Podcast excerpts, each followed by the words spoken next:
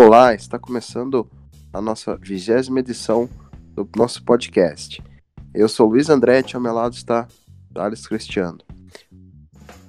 É, olá pessoal, mais uma semana aqui a gente trazendo todas as notícias do mundo do automobilismo, Fórmula 1, Fórmula 2, é, decisão dos playoffs da NASCAR. Uma semana bastante movimentada ainda. Com certeza. É... Hoje vamos falar um pouco da Fórmula 1, né? Foi uma das coisas mais emocionantes que ocorreram nessa temporada e vale a pena a gente conversar um pouquinho sobre. Vitória a gente já vai falar daqui a pouquinho, mas vamos começar a falar da corrida ao todo. Exatamente, corrida na Itália, a tradicional etapa da Itália, né, uma das corridas mais icônicas do calendário pelo público, pela atmosfera, é, pelos tifosi na, na, arquibancada, né, que sempre, sempre, de, sempre são um show à parte, dizendo assim, né, e pela primeira vez em quase 10 anos a Ferrari volta a ganhar no seu território, Charles Leclerc sua segunda vitória na carreira, segunda consecutiva, é, de maneira impactante também, né? Que ganhou igual gente grande, defendeu defendeu-se dos ataques das duas Mercedes a corrida inteira e conseguiu uma excelente vitória, né? Com certeza, é um marco, né? Para a Fórmula 1, para a Ferrari também, que a última vez que venceu em Monza foi com Fernando Alonso, mas nenhum piloto conseguiu trazer de novo a glória em Monza. E, né, eu acho que assim, foi bem mágico, porque pegaram um carisma tão grande com Leclerc, ainda mais agora se ganharem em casa, né? Eu acho que foi uma das corridas mais emocionantes de, de muitos tempos aí que a Fórmula 1 não tinha mostrado. O menino liderou de ponta a ponta, né? E se, se defendeu de ataques aí de grandes, né? Hamilton, por exemplo, foi um deles. Exatamente, o Hamilton teve um grande ímpeto durante a metade da corrida ali, né? O, acabou, acabou sendo prejudicado no final pelo desgaste de pneus, né? Que acabou ficando preso atrás da Ferrari, desgastando os mesmos pneus do que normal. E no final da corrida, uma mais pressão, né? Só que dessa vez do Valtteri Bottas, só que o Leclerc conseguiu lidar melhor com esse tipo de pressão, né? E acabou conseguindo vencer a sua segunda corrida nessa temporada. Você mencionou 2010 aí, foi, tinha sido a última vitória da Ferrari em Monza, que naquela ocasião foi uma dobradinha da Ferrari, né? Foi a vitória do Alonso com o Felipe Massa em segundo na ocasião. E nove anos depois a Ferrari volta a ganhar lá. E é excelente ver o Leclerc na, na entrevista do pódio, falou toda a entrevista em italiano. É, a reta principal de Monza totalmente invadida pelos fãs e foi uma festa sensacional e de arrepiar o fã do automobilismo em geral. É, o que se já devia ser confirmado, né? Acho que tá mais do que certo que agora a Leclerc é o cara da Ferrari, né? É, a equipe vem trabalhando mais com ele, parece que o carro tá mais feito para ele, né? É um menino que tem super talento, né? Mas eu acho que a Ferrari ainda que melhorar, porque ainda foram as pistas de alta, né? Que a Ferrari manda bem. Mas agora vai começar de novo as pistas mais travadas, né? É, agora o calendário volta para Singapura, né? Que é um circuito bastante, bastante como pode dizer, bastante uma grande incógnita, uma incógnita no campeonato, né? Que durante um tempo foi pista da Red Bull, depois um tempo foi pista da Ferrari e nos últimos dois anos a gente viu que a Mercedes tem um carro bom até para aquele tipo de pista, né? E você tinha comentado da Ferrari, é, a gente infelizmente viu mais, uma, mais um erro grotesco do Vettel, né? Ele acabou rodando na variante Ascari, voltou, voltou para a pista de maneira muito perigosa e irresponsável, quase causou uma tragédia ali no circuito na volta 7, se eu não me engano, da corrida. É, acabou acertando de raspão o Stroll e acabou prejudicando a corrida dele, acabou sendo punido. O Stroll também, em consequência do acidente, acabou sendo punido. É, é uma pena, né? A gente viu a entrevista do Vettel pós-corrida, ele falou que. Você vê no tom de voz dele que ele tá meio desmotivado. É, a gente, eu particularmente, eu torço para que ele tenha uma ligeira melhora no ano que vem, é o último ano de contrato dele com a Ferrari oficialmente. que não termine uma carreira tão cheia de conquistas do jeito que o Vettel é, que em números é uma dos maiores da história e terminar a carreira dessa maneira é uma maneira muito melancólica. Né? Lembra que Nigo tava falando com os amigos essa semana, lembra muito o Nigel Mansell do jeito que ele terminou, né? É, acho que Nigel Mansell não viria muito ao caso porque ele só fez provas esporádicas, né? Realmente eu acho que eu considero a passagem dele de 92 a aposentadoria, né? Porque ele veio a substituir o Senna apenas em 94.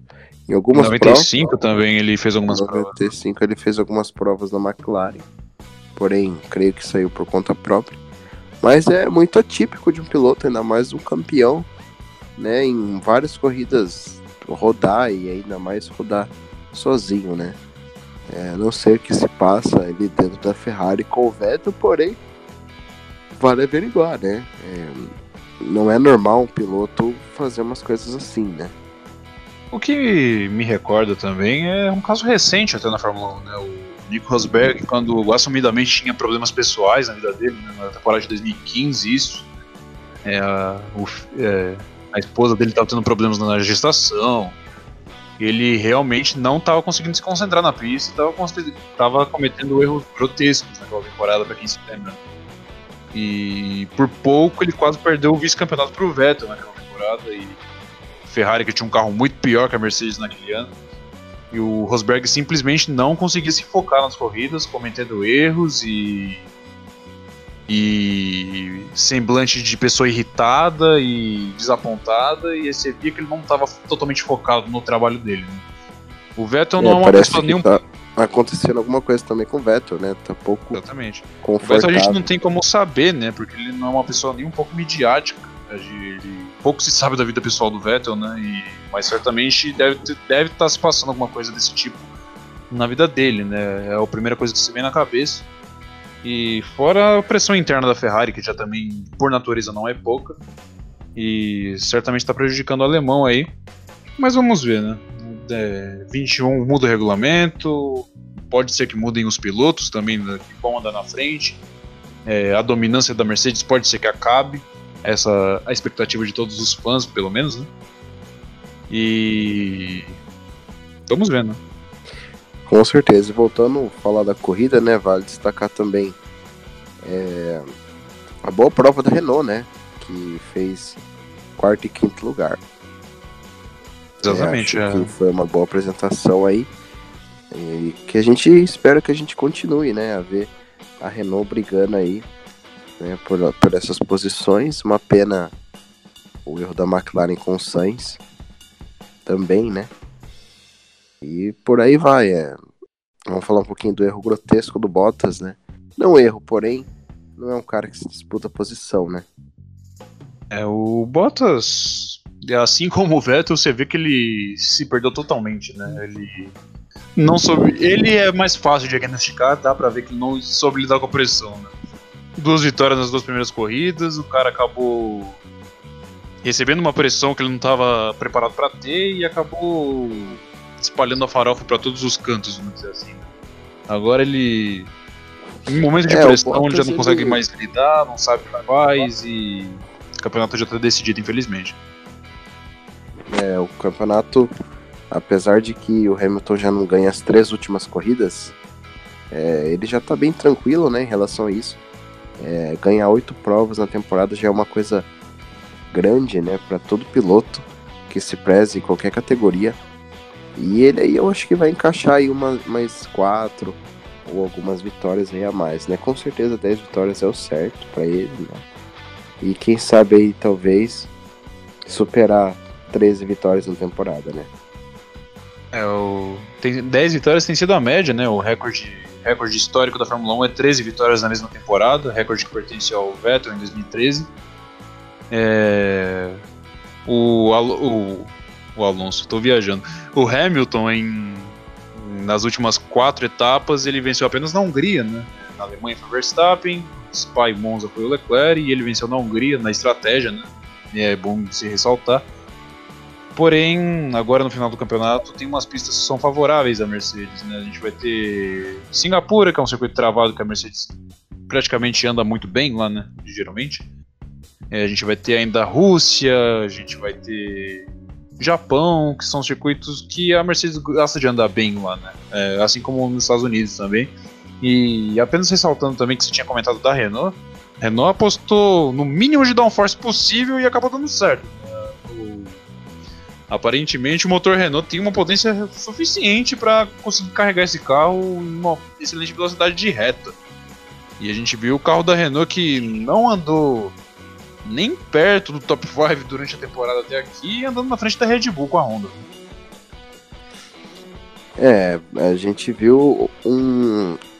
Na verdade, todos os motores Honda são um pouquinho apagados nessa prova, né? É, o... A gente viu como melhor resultado do motor Honda o Alexander Albon, né? Que chegou na sexta posição, após sair de oitavo, naquele quali grotesco que tem que, tem que ser pontuado, quali no sábado que nenhum piloto conseguiu abrir volta rápida na última tentativa, que é uma coisa que jamais foi vista. E o álbum acabou ficando sem tempo no Q3, largou de oitavo, chegou em sexto, porém atrás das duas Renaults. Né? É... chegou perto do Huckenberg à sua frente, porém atrás.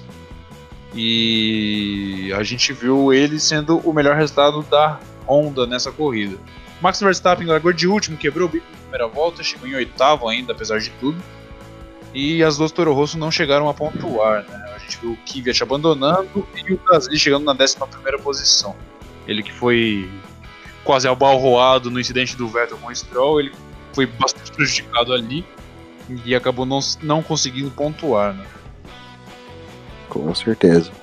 Resultados oficiais da prova do top 5 foi a vitória do Leclerc, Leclerc desculpa, Segundo lugar com Hamilton. Terceiro lugar de. Não, na verdade, terceiro lugar ficou com Hamilton e segundo com Bottas, né?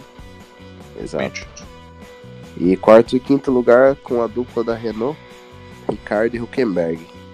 Agora a gente vai falar um pouquinho da Fórmula 2, que também aconteceu na mesma pista, né?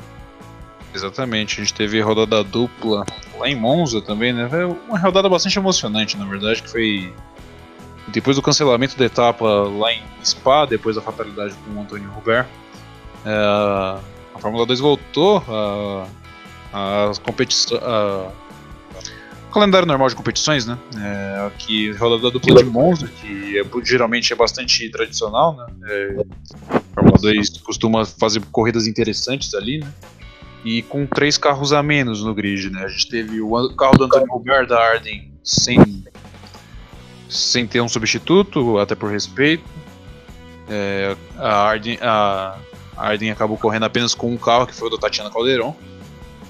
Nesse final de semana, o carro da Sauber, do Juan Manuel Correia, que infelizmente tem estado grave no hospital, também envolvido naquele acidente, também não participou. E o carro da Trident, que era do, do Juliana Alesi, que foi envolvido no acidente foi retirado pela, pelas autoridades belgas para ser investigado no acidente e acabou deixando a Trident com apenas um carro para esse final de semana. Como o Julian Alesi é o piloto principal da equipe, eles tiraram o carro do Ralf Boschung e deram para o Julian Alesi correr a corrida desse final de semana em Monza, roda da Falando da corrida em si, é, a gente teve duas etapas como de costume. Para a etapa número 1, um, a gente teve a pole de Callum Island, um piloto inglês, piloto da, da Sauber, inclusive, né? Companheiro de equipe do Romano Corrêa. É uma corrida muito interessante na, na, primeira etapa. A gente viu a batida do, do Nicolas Latifi com o Guan Yuzu, o chinês. É, o Latifi que é vice-líder do campeonato, acabou se complicando em função disso. O, a vitória da corrida 1 ficou com o Nobuharu Matsushita, né? É, o piloto japonês. Especula-se ele na Toro Rosso ano que vem, inclusive. Não ano que vem, mas muito em breve. Ele que ainda falta pegar os pontos suficientes para a superlicença. É, o segundo lugar foi o Luca Giotto, que com resultado pula para terceiro lugar no campeonato. Nick De Vries foi em terceiro lugar na corrida 1. E o Sérgio Sete Câmara cruzou em quarto, mas acabou caindo para quinto devido a uma punição na corrida 1. Já na corrida 2 no domingo, a corrida sprint, né? A vitória ficou com o inglês Jack Aitken, é, da Campus Racing, que com a vitória assumiu a quarta, o quarto lugar na competição né, no campeonato. O Sérgio acabou abandonando a corrida do domingo, é, foi, foi tocado na largada e acabou abandonando. segundo lugar ficou com Jordan King, da MP Motorsport. Em terceiro, mais um pódio de De Vries, que tá com, a mão na, tá com as duas mãos na taça, vamos dizer assim.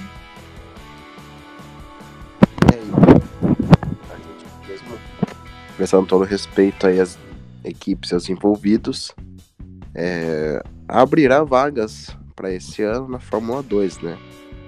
Independente ou a equipe queira correr com o carro, porém, se colocarem os dois de volta, eles abrirão mais vagas, né? Alguém aí, tipo, você tem alguma sugestão, algum rumor de quem poderia ser promovido? Olha, é... a gente tem agora quatro etapas faltando para acabar a temporada da Fórmula 2. A gente tem a gente tem o Latifi fazendo diversos testes pela Williams, né? É, a Williams que ainda não confirmou nenhum dos dois pilotos da temporada que vem. É, o Russell apenas falou que tem interesse em ficar, mas ainda nada, nada oficial por parte da equipe Williams.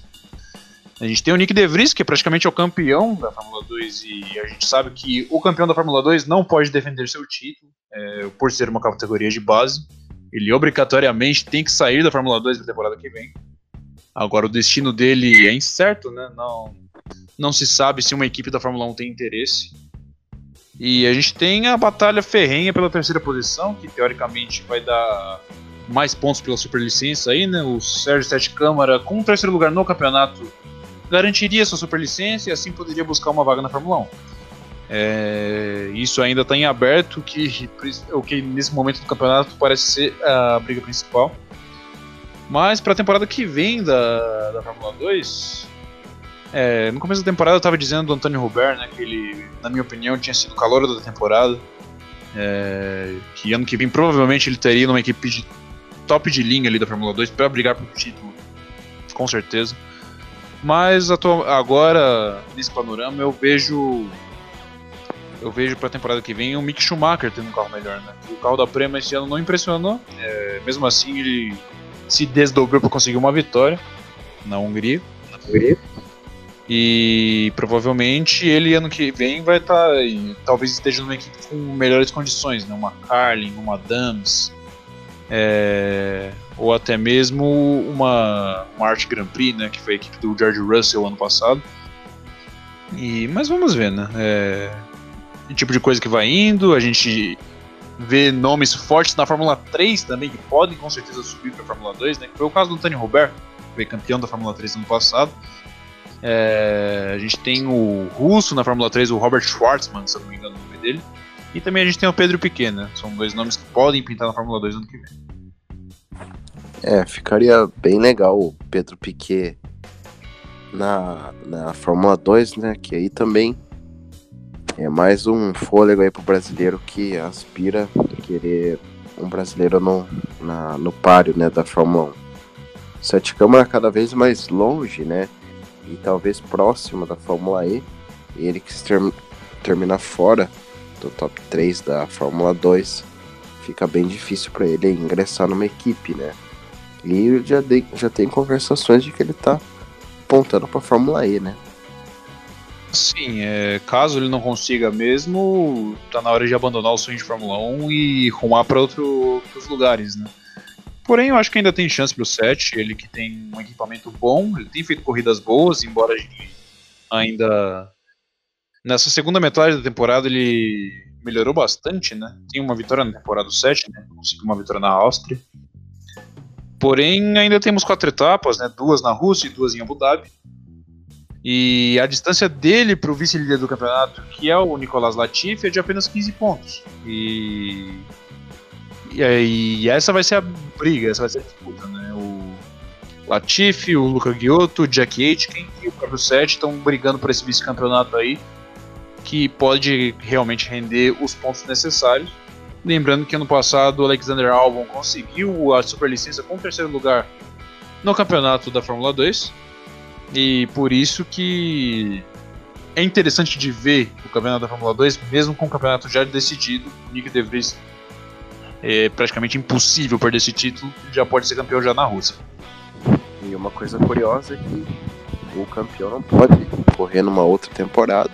E o De Vries a gente não vê em nenhum programa de nenhuma equipe da Fórmula 1, né? Isso é uma coisa mais peculiar que eu realmente né, reparei. Exatamente, o De Vries, ele é até interessante ver o carro dele, não tem nenhum patrocínio no carro dele. É, é até um pouco bizarro ver isso, né? Um piloto com bons resultados, ele que fez 24 horas de Le Mans, se não me engano, nessa temporada também. É um piloto que jovem, só que talentoso, né? Que, embora fosse um pouco inconstante nos anos, nos anos anteriores, ele é um cara que tem tudo pra caso tenha seja dada uma oportunidade para ele, tem tudo para surpreender. Ele que é holandês também, né? E ano que vem a gente tem GP da Holanda e seria bastante interessante ver Max Verstappen e Nick De Vries no grid por uma corrida em Zandvoort ano que vem, né? Mas vamos ver o andar da carruagem para essas negociações. A gente sabe que na Fórmula 1 vai ter vaga aberta na Haas, provavelmente, que e provavelmente pode ser ocupado pelo Nico Huckenberg, só que nunca se sabe, né? É podendo também ter vaga aberta na Toro Rosso é, e em diversas outras equipes também, né? Depende de como vai suceder o jogo das a dança das cadeiras até o final da temporada. Com certeza. E assim a gente fecha a conversação sobre a Fórmula 2 e a gente vai para as únicas corridas que teve nas principais categorias dos Estados Unidos, X-Minute Series e NASCAR Cup foram para Brickyard, numa das maiores pistas dos Estados Unidos e também do mundo. Definiu vagas do Chase. Playoffs. Exatamente. É, playoffs, né? que foi chamado de Chase até 2014. Mas agora, playoffs da Xfinity Series, que foi definida os 12 participantes no sábado, né? Corrida vencida por Kyle Busch que voltou para vencer mais uma corrida nessa temporada, no número 18. E foi uma corrida bastante interessante, né? A gente teve batalhas o tempo inteiro na frente, a gente teve um fortíssimo acidente na, na última relargada, com apenas oito voltas para o final, na penúltima relargada no caso, que envolveu Tyler Reddick e Christopher Bell. É, e o que acabou meio que sacramentando a vitória para o Kyle Busch, ele que já tem algum. Já vem empilhando vitórias nessa temporada na Xfinity Series. Se eu não me engano, de todas as corridas que ele participou nessa temporada, ele só não venceu uma. E sacramentou os 12 participantes, né? Os 12 participantes que ficaram nessa ordem, né? Vamos, vamos mencionar aqui pro, pro pessoal. O Christopher Bell acabou. Vai iniciar o, o, os playoffs com 2.053 pontos, né? 6 vitórias na temporada realmente avassalador. Ele foi campeão na temporada regular da Xfinity Series. Cole Custer foi o segundo com 2.044 pontos. Ele vai começar os playoffs. Também teve seis vitórias, mas ficou um pouquinho atrás nos pontos do Christopher Bell. Em terceiro, Tyler Reddick com quatro vitórias e 2.039 pontos irá começar. Eles formam um Big Three da categoria, né? Provavelmente esses três Desses três, ano que vem, pelo menos um vai estar na, na, Monster Cup. A gente sabe que o Christopher Bell vai correr no 95 ano que vem. É, depois a gente tem Austin Cindric com duas vitórias, duas em misto, diga-se de passagem, vai ter 2017 pontos. Justin Algar, 100 vitórias, com 2012 pontos. Chase Briscoe com uma vitória, 2012 pontos também. Michael Annette, uma vitória, 2012 pontos. Aí a turma dos 100 vitória, né, que classificaram-se por pontos, que é Noah Gregson com 2005 pontos, Brandon Jones com 2004 pontos, Justin Haley, que tem vitória na categoria principal, mas não tem na Xfinity Series com 2003 pontos, Ryan Sieg com 2001 pontos e John Hunter Nemechek com 2.000 pontos. Começará assim os playoffs da Xfinity Series para determinar o campeão de 2019. E a gente já pode definir que esses três são os favoritos, né? Obviamente. E creio que dois desses três já teriam vagas na Cup, né? A Stuart Haas aí que também tá pensando em se não colocar o Custer na Ricky Ware é, em uma outra equipe aí com parceria com a Ford. O que também né, abre um precedente de que essa equipe seria a Front Row, equipe que talvez vá o Matt Benedetto, né? Vale lembrar que nem o de Benedetto era o cotado para a família Levin, que antes disso procuraram o Rochastain porém não conseguiram fechar com ele, né? E um ano de Matt Benedetto, uma pena, até agora não saiu nenhuma notícia sobre ele. E a gente tem rumores de que o Custer poderia também estar tá indo para front row, uma equipe Ford e fechando as portas de Benedetto, né? Sim, é... a gente sabe que na equipe da Livani Family, que é o 95, vai ser ocupado pelo Christopher Bell no que vem, deixando assim consequentemente o Matt Benedetto sem emprego, ele que vem sendo chorado da torcida essa temporada, né? Que vem fazendo excelentes, excelentes atuações. Porém, vamos ver o que vai aparecer, né? O Playoff da Xfinity Series está aí formado e certamente vai ser um final de temporada bastante interessante, né? A gente sabe que às vezes a temporada na Xfinity Series toma forma, mas acaba guiando para outras. Agora é Cup Series. Agora imos para a categoria principal da NASCAR. Prova muito movimentada e com muitos acidentes, bandeiras amarelas. Foram mais de nove bandeiras amarelas. Uma delas, um um acidente fortíssimo envolvendo Eric Jones e Keselowski.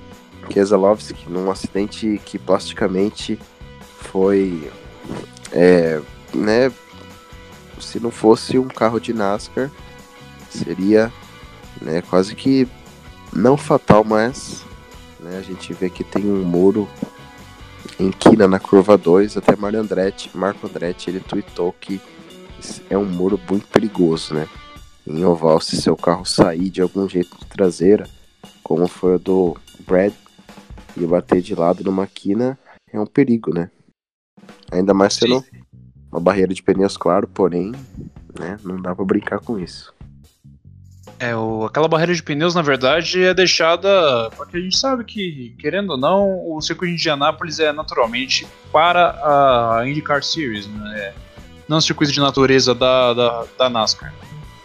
E aquele, aquela barreira de pneu ali é para proteger os carros monopostos em caso de batidas naquele, naquela quina. Né?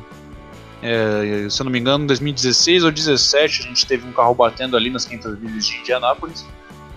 E o, na batida do, do Keselowski com o Eric Jones, ele acabou indo em um ângulo bastante estranho ali, né? Acabou ficando meio que de lado, não chegou a capotar, mas foi bastante estranho.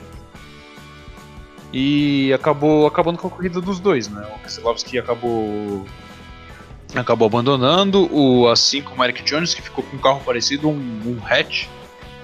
E a corrida que ficou determinada também de mostrar pra gente os 16 pilotos que vão brigar pelo título da categoria principal dos Estados Unidos.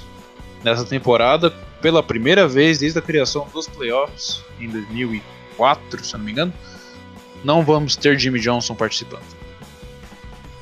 Infelizmente, Jimmy Johnson fora da sua primeira aparição no Chase, né?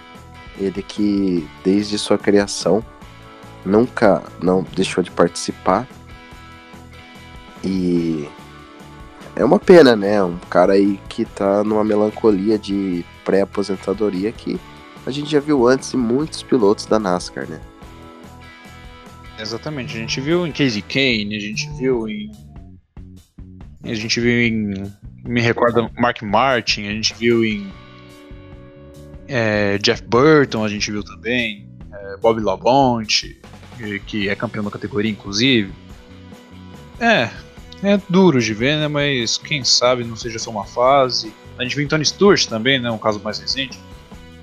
E quem sabe o Jimmy Johnson não consiga uma vitória, a sua última vitória da carreira, né? De uma maneira bastante apoteótica para poder se despedir dele, que certamente está entre os maiores de todos os tempos. É...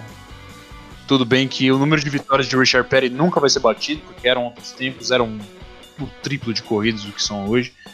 Porém, o que o Jimmy Johnson conseguiu na era moderna da NASCAR é de ser respeitado e muito.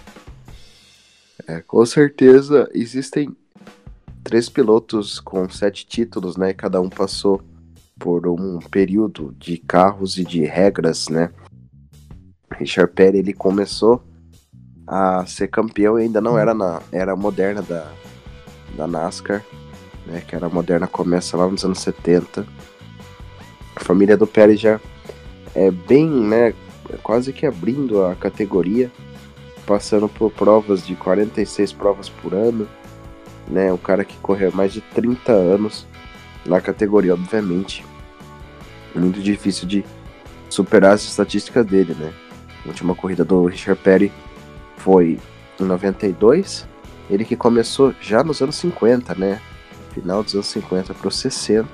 Isso é uma coisa incrível, né? De se conseguir nenhum feito de algum piloto conseguir correr 32 anos na carreira. Já o Dale Earnhardt, né, outro piloto que dominou a era dos pontos corridos, tem sete títulos também, porém uma peculiaridade que o Jimmy Johnson é, é que em todos os formatos dos playoffs ele, ele ganhou, né? Eu acho isso uma coisa incrível. Ele que fez cinco consecutivos é uma coisa a se pensar, né? Exatamente. Quando o formato do playoff foi, do o primeiro formato do Chase foi criado em 2004, né? Para quem não se lembra, nas 10 últimas corridas todo mundo igualava com 2 mil pontos e era pontos corridos até o final da temporada. Quem pudesse mais chorava menos. Jimmy Johnson desse jeito ganhou cinco títulos consecutivos entre, entre 2006 e 2010. Aí em 2014 mudou para esse atual formato que a gente conhece. É, ele de primeiro, no primeiro ano acabou caindo na fase dos 8, se não me engano. Em 2015 ele caiu na fase dos 16, foi eliminado logo em Dover na terceira etapa. Porém, em 2016 ele chegou, ironicamente, chegou em, em Homestead como o azarão dos quatro finalistas e acabou vencendo o título. Após aquela batida fortíssima entre Joey Logano e Carl Edwards, que sacramentou a aposentadoria do Backflip Man. E voltando para o playoff dessa temporada, é, definiram assim os 16 pilotos participantes do playoff dessa temporada, que são Kyle Busch, que foi o campeão da temporada regular, que irá começar a fase final com 2.045 pontos, Kyle, é, Danny Hamlin, segundo com 2.030 pontos e 4 vitórias, Martin Truex Jr. em terceiro com 2.029 pontos e 4 vitórias, Kevin Harvick em, quatro, em quarto, que venceu a corrida de Indianápolis esse domingo, né? A gente ainda não comentou, mas vale ressaltar. Dominou a corrida quase de ponta a ponta e venceu de maneira muito expressiva. Foi sua terceira vitória da temporada, ele vai começar os playoffs com 2.028 pontos. Em quinto, começará Joey Logano, o atual campeão da, da Monster Cup, que tem duas vitórias na temporada e começará com 2.028 pontos também. Em sexto, Brett Keselowski, seu companheiro de equipe, com três vitórias e 2.024 pontos. Em sétimo, Chase Elliott, com duas vitórias e 2018 pontos apenas. Oitavo para Kurt Busch, com uma vitória apenas, em 2011 pontos ele terá. Aí em nono, Alex Bowman, com uma vitória em Michigan e 2005 pontos. Eric Jones, com uma vitória em Darlington semana passada e 2005 pontos também. E aí a turma dos 100 vitórias, né? Kyle Larson, é o melhor classificado sem vitórias, vai começar o playoff com 2.005 pontos também. Ryan Blaney com 2.004 pontos e nenhuma vitória. William Byron com 2.001 pontos, nenhuma vitória. Ari Calmirola, Clint Boyer, Ryan Newman com 2.000 pontos e nenhuma vitória, todos eles. E a gente fica feliz que, pelo menos eu, né, tava torcendo pro Newman conseguir entrar. Claro que a gente vê uma limitação de equipamento, porém mostra o quanto o piloto veterano né, experiente, né? Em cima do mexicano Daniel Soares, né? Um cara aí que tá numa equipe boa, né? Claro que é um carro vencedor, o 41. É um carro com uma equipe boa, porém ele não vem dando resultado. Eu acho que é um cara aí que já tá cotado sim para deixar a equipe algum dia, algum um, um futuro próximo, né? E Certamente é. o Daniel Soares não, não encaixou na, na, categoria principal, veio precoce, acabou sendo queimado, é uma pena para ele.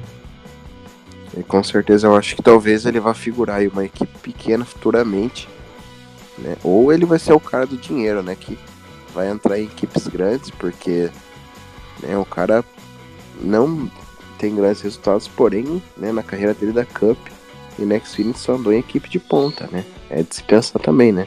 Gibbs e Stuart Haas né? Foi as é, equipes que ele pilotou, né? Cara que foi campeão da, da, da Xfinity Series.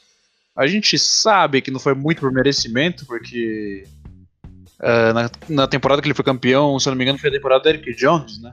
É, que merecia o título muito mais que ele e acabou perdendo numa relargada. Que é um dos das injustiças desse atual formato dos playoffs, né? Que em uma, tempo, uma relargada você acaba perdendo uma temporada inteira. E foi o caso ali, o Eric Jones por isso acabou não sendo campeão da Xfinity Series. Ele que foi campeão da Truck Series em 2015.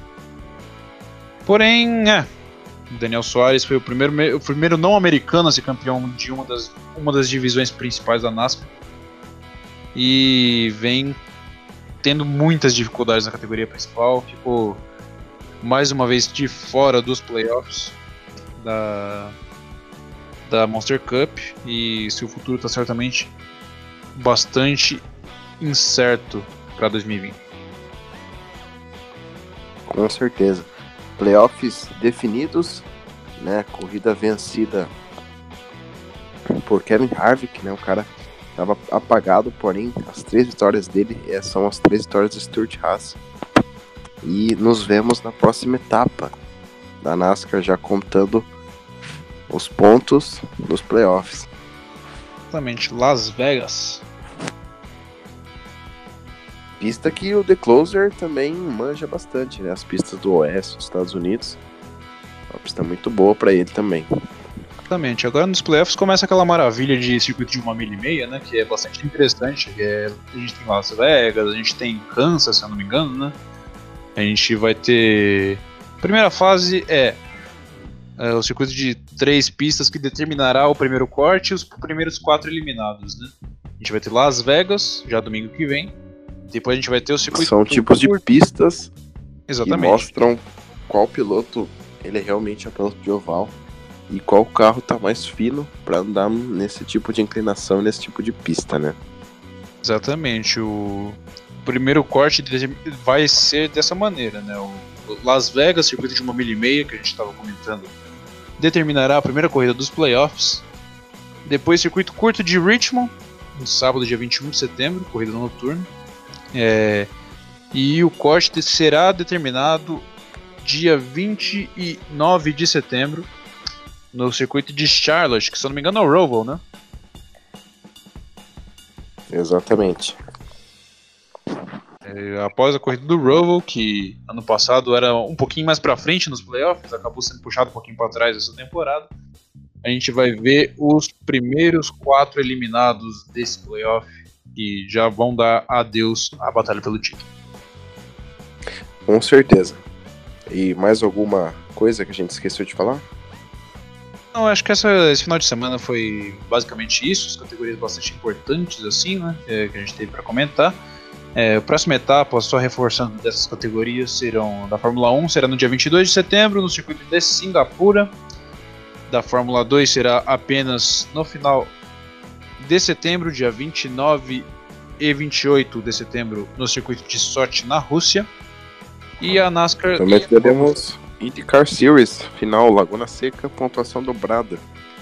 Exatamente, decisão de título entre Joseph Newgarden, Simon Pagenaud e Alexander Rossi, que determinará o campeão da temporada de 2019, a volta da Índia Laguna Seca no circuito de Monte Rey. E na NASCAR a gente vai ter a próxima corrida em Las Vegas da Monster Cup Series, dia 15 de, de setembro, já domingo que vem, né? E da Xfinity Series, já domingo, já sábado que vem, também no circuito de Las Vegas, que determinará a primeira etapa dos playoffs da categoria. Com certeza. Muito obrigado a sua presença e que escutou nosso podcast. Eu sou Luiz Andretti e ao meu lado está Thales Cristiano. Obrigado por acompanhar mais uma semana, pessoal. Semana que vem a gente está de volta.